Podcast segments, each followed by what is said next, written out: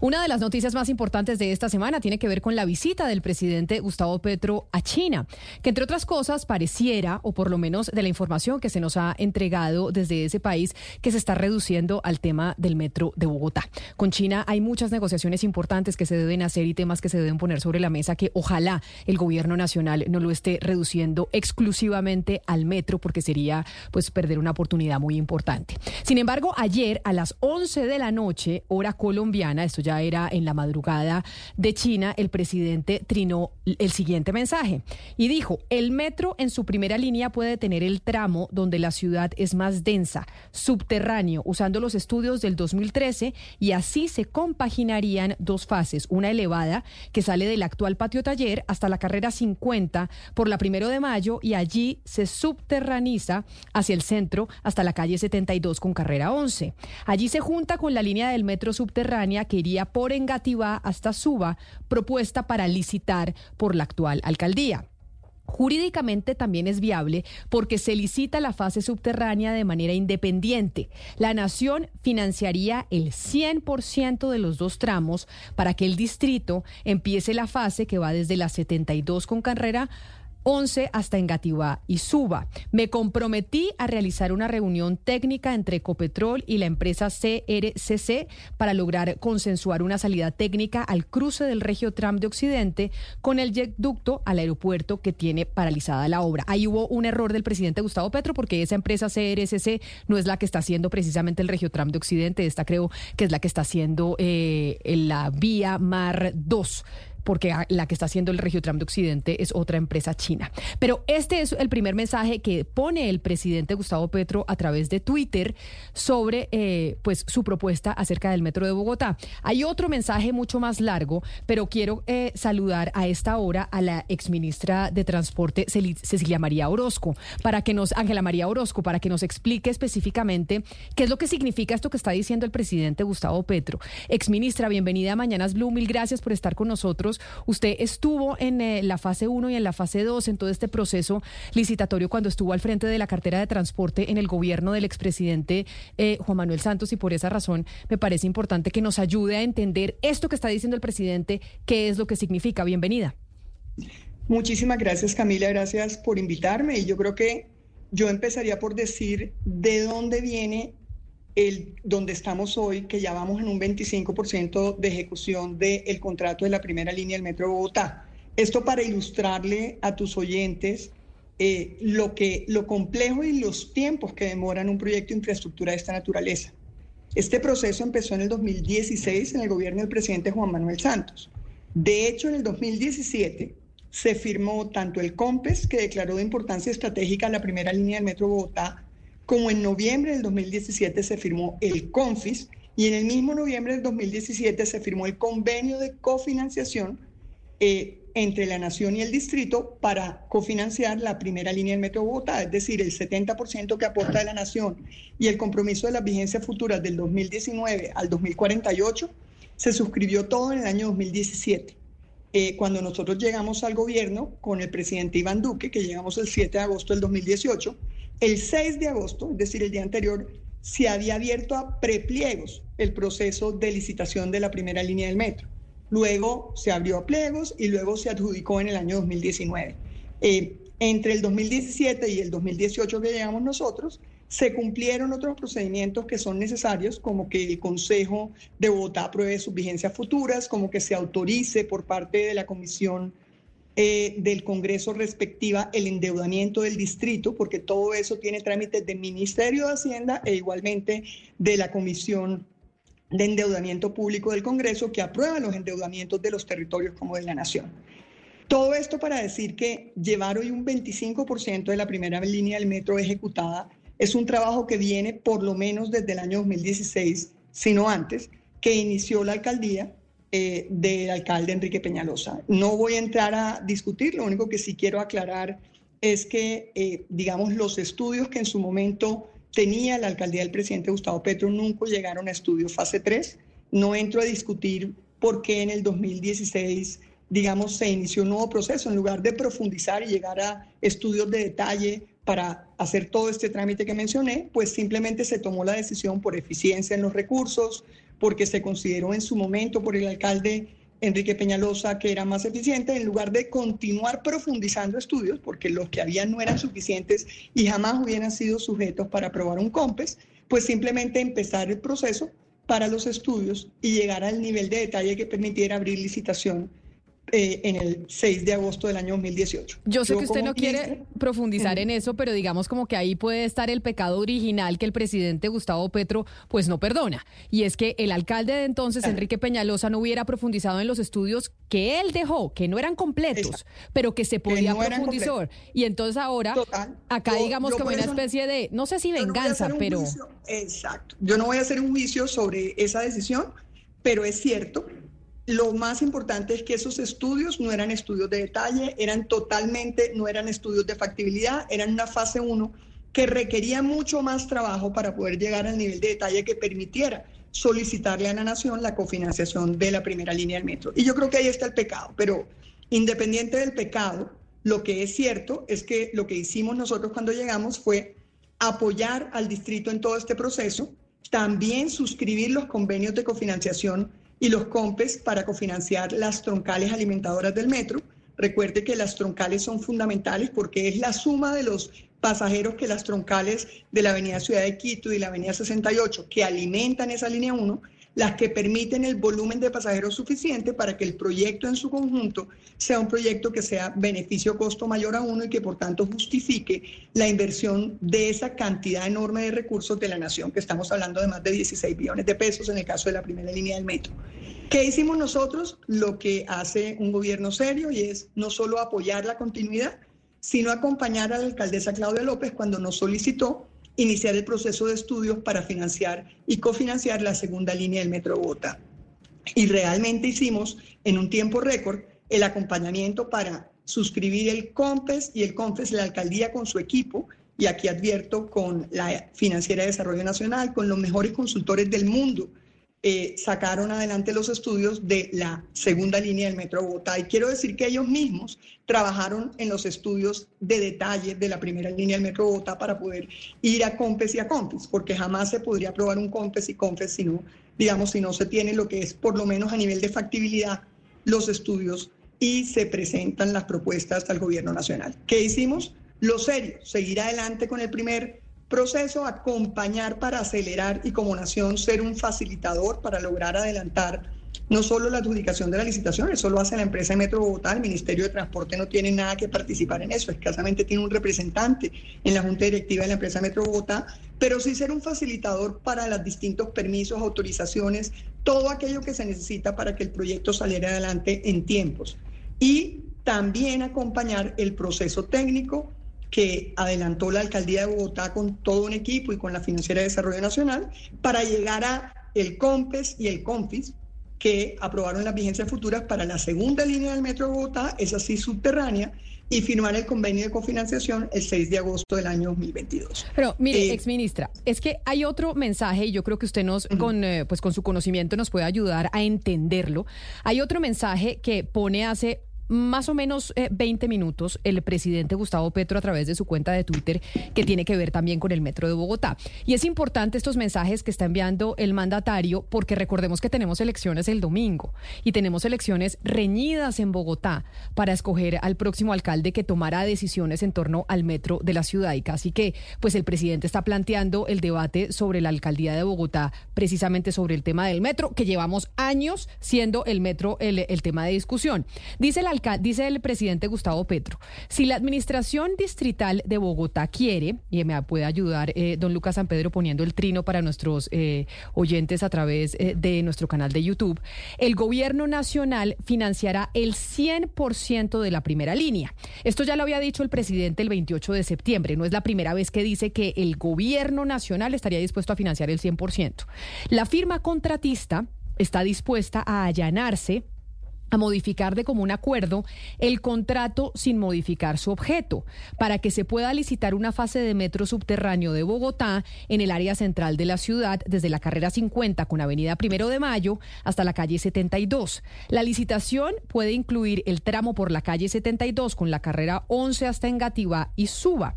Y dice en un largo mensaje el presidente, no habría demora en la construcción, dado que el tramo 1 elevado ya comenzó construcción con el patio taller mientras el tramo 2 y 3, el central y el que va hasta Suba ya tienen estudios. El tramo central tiene un estudio realizado en mi alcaldía. Ahí yo entiendo, y dígame si estoy entendiendo bien, exministra, ¿El presidente otra vez está saltando a la alcaldesa Claudia López? Como negociando o por lo menos teniendo conversaciones con la empresa que se ganó la licitación y, la empresa le dice, sí, nosotros si ustedes quieren lo podemos hacer así. Es como si el, el presidente... Yo quiero aclarar como tres cosas. Primero, la ley de metros, que es la que le permite a la nación cofinanciar los sistemas de transporte público, establece que la nación puede financiar hasta el 70% de los sistemas. A veces ha financiado menos, pero lo máximo, el tope que pone la ley es hasta el 70. Es decir, el presidente no puede financiar, decir que, financia al 100%. Ya, exactamente, tendría que cambiar la ley. Sí, porque la ley es muy clara y esa ley ha tenido unas reglamentaciones, pero la, es la ley la que lo establece. Eh, eso de alguna manera simplemente no es que no se pueda, pero tendría que cambiar la ley. Segundo, realmente quien suscribe el contrato no es la nación, es la empresa Metro de Bogotá y como digo, el ministerio no participa ni en el proceso de licitación, ni en la adjudicación. No tiene ninguna incidencia en la nación porque para eso existe la empresa Metro Bogotá y de hecho uno de los requisitos legales para que la nación cofinancie un sistema de transporte público es la necesidad de que exista un ente gestor como la empresa Metro Bogotá, como la empresa Metro de, Medellín, que son quienes se responsabilizan de sacar adelante el proceso de licitación y de operar el sistema o de concesionar la operación del sistema dependiendo de lo que se prefiera. En el caso del Metro de Medellín ellos operan directamente el sistema, en el caso eh, de otros proyectos pues eh, la empresa gestora lo que hace es concesionar o contratar la construcción y operación del sistema. Eh, esto lo digo para aclarar que eso no es así de fácil, es decir, esto tiene una institucionalidad, una institucionalidad que se ha venido construyendo a lo largo de más de 25 años. Eh, y esa institucionalidad pues exige unos requisitos. Más allá de que evidentemente uno puede cambiar la ley, lo claro es que no podría jamás cambiar un contrato de la nación. Tendría que ser la empresa Metro Bogotá. Yo sí quisiera hacer como dos aclaraciones. En el caso de que se decida modificar de, común acuerdo el contrato, tendría que estar de acuerdo la empresa Metro Bogotá y por tanto la alcaldía de Bogotá. Eh, luego, no por voluntad de un presidente se podría cambiar, tendría que tener la voluntad de la alcaldía y de la empresa Metro Bogotá. Simplemente aclarando instancias legales. Y segundo, si se llegara a alterar eh, ese contrato, lo que es cierto es que todos aquellos que perdieron el proceso licitatorio demandarían a la nación. Y esa es una de nuestras grandes preocupaciones. Demandarían a la nación, obviamente, porque nunca se exigió experiencia en los metros subterráneos para la asignación del contrato de la primera línea y porque esa licitación se definió precisamente para un determinado trazado que tenía los estudios.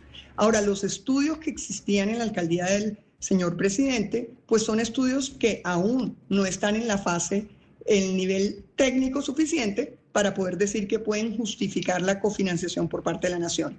Entonces, Camila, yo no estoy diciendo que legalmente uno no pueda modificar la ley, que uno no pueda modificar de alguna manera requisitos. Uno va al Congreso y hace todos esos procesos, pero usted sabe lo que significan los tiempos en una ley en el Congreso.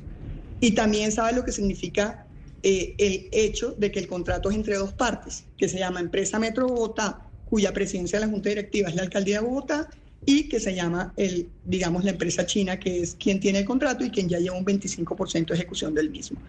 Luego, yo simplemente diría lo siguiente, diría que no, no solamente, no es algo que no se pueda hacer, claro, todo se puede hacer eh, si hay voluntad de las partes, pero no por voluntad de la nación. La empresa Metro Bogotá tendría que tener el concurso en la empresa Metro Bogotá, cosa que creo muy difícil porque cualquier eh, estadista responsable entiende que los proyectos de infraestructura son proyectos de largo plazo, que, y, lo he dicho varias veces, yo no voy a opinar si la primera línea debía ser subterránea o elevada, lo que sí sé es que los más expertos del mundo dice que podía hacerse de una u otra manera, que ambos son técnicamente viables, que ambos son técnicamente razonables, que esto tuvo los avales de toda la banca multilateral y los consultores de toda la banca multilateral, que es quien financia tanto a la nación como al distrito para efectos de sacar adelante este proyecto y por eso la licitación de la primera línea fue con base en estándares de las entidades multilaterales. No necesariamente, fue con ley 80, pero con ley 80 en un artículo que le permite remitirse a los requisitos de licitación internacional del Banco Mundial. Exministra, en el siguiente párrafo que escribe el eh, presidente Gustavo Petro anunciando y comunicando pues uno de los resultados eh, de sus reuniones en China sobre el metro de Bogotá,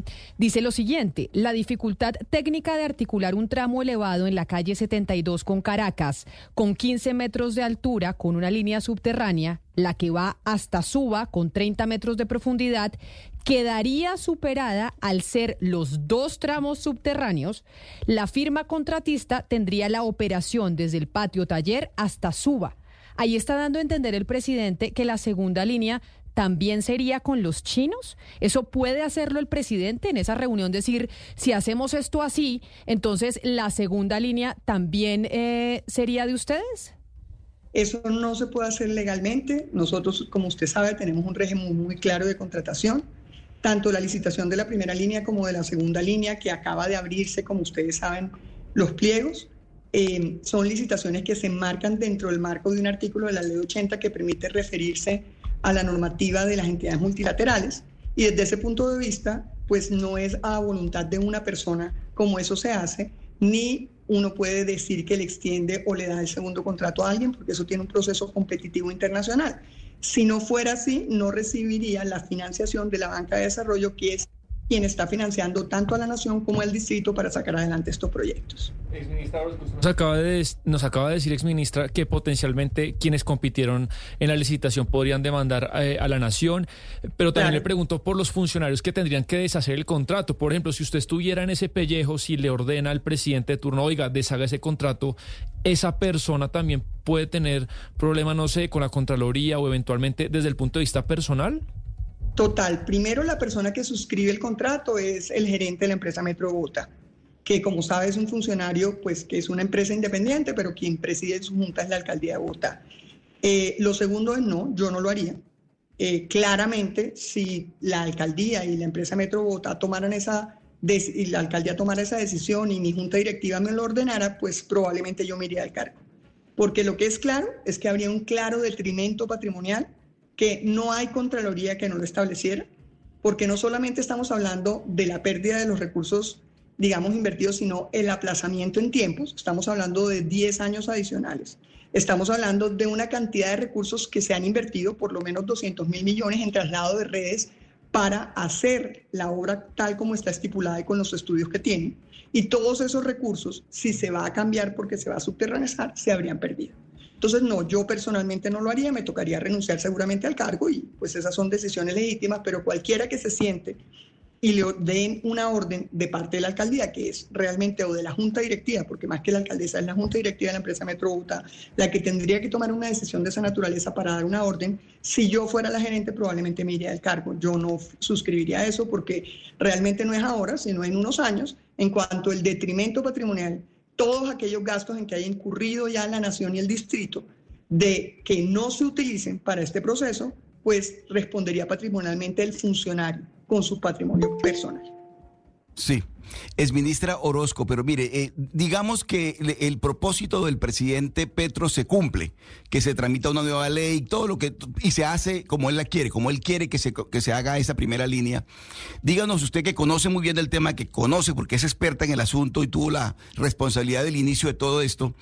En términos de atraso en tiempo, ¿qué significaría esa decisión?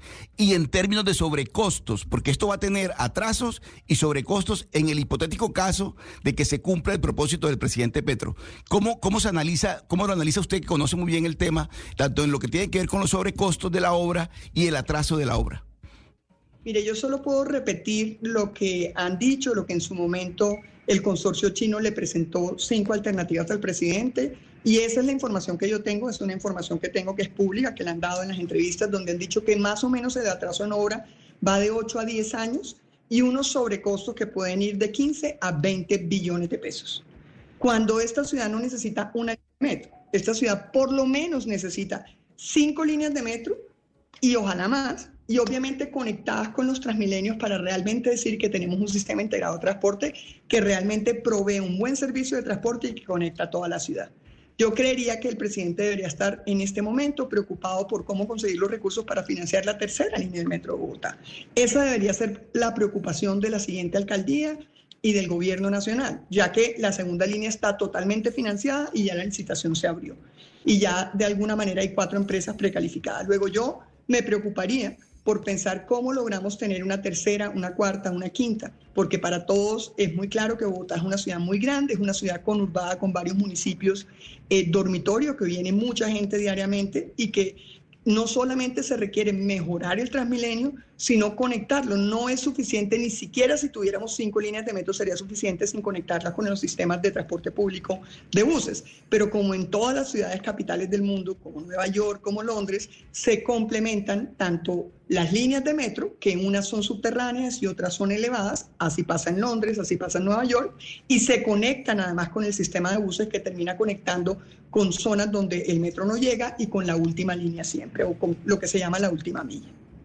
Exministra, eh, hay un asunto en el contrato que pues una cosa es la construcción, pero otra cosa es la operación. Y aquí hay eh, un contrato de operación por varias décadas. ¿Eso qué implica? Y sobre todo, ¿qué implica para la gente? ¿Eso qué significa? Pues significa que eh, quien está construyendo la línea también acreditó la experiencia, porque así era la licitación, para operar el sistema eh, durante el número de años del contrato. Eh, claramente quien tiene la construcción tiene también la operación del proyecto, que es quien tiene la experiencia en operar las líneas de metro. de alguna manera, eso simplemente significa que el que responde por la operación es el concesionario y obviamente la, labor y el rol de la empresa Metro de Bogotá, así como de su interventor eh, en la etapa de construcción de su, digamos, PMO Project Manager y en la etapa de operación de su interventor, es vigilar que el concesionario cumpla cabalidad con todas las obligaciones que le exige el contrato de construcción y de operación. Pues exministra Ángela María Orozco, muchas gracias por atendernos y ayudarnos pues a traducir esto que significa de lo que está anunciando el presidente Gustavo Petro desde China sobre sus reuniones con la empresa que está construyendo el metro y sobre sus propuestas en torno a ese proyecto que además pues será crucial en estas elecciones del domingo. Mil gracias por haber estado aquí con nosotros. Muchísimas gracias Camila y muchas gracias a todo tu equipo.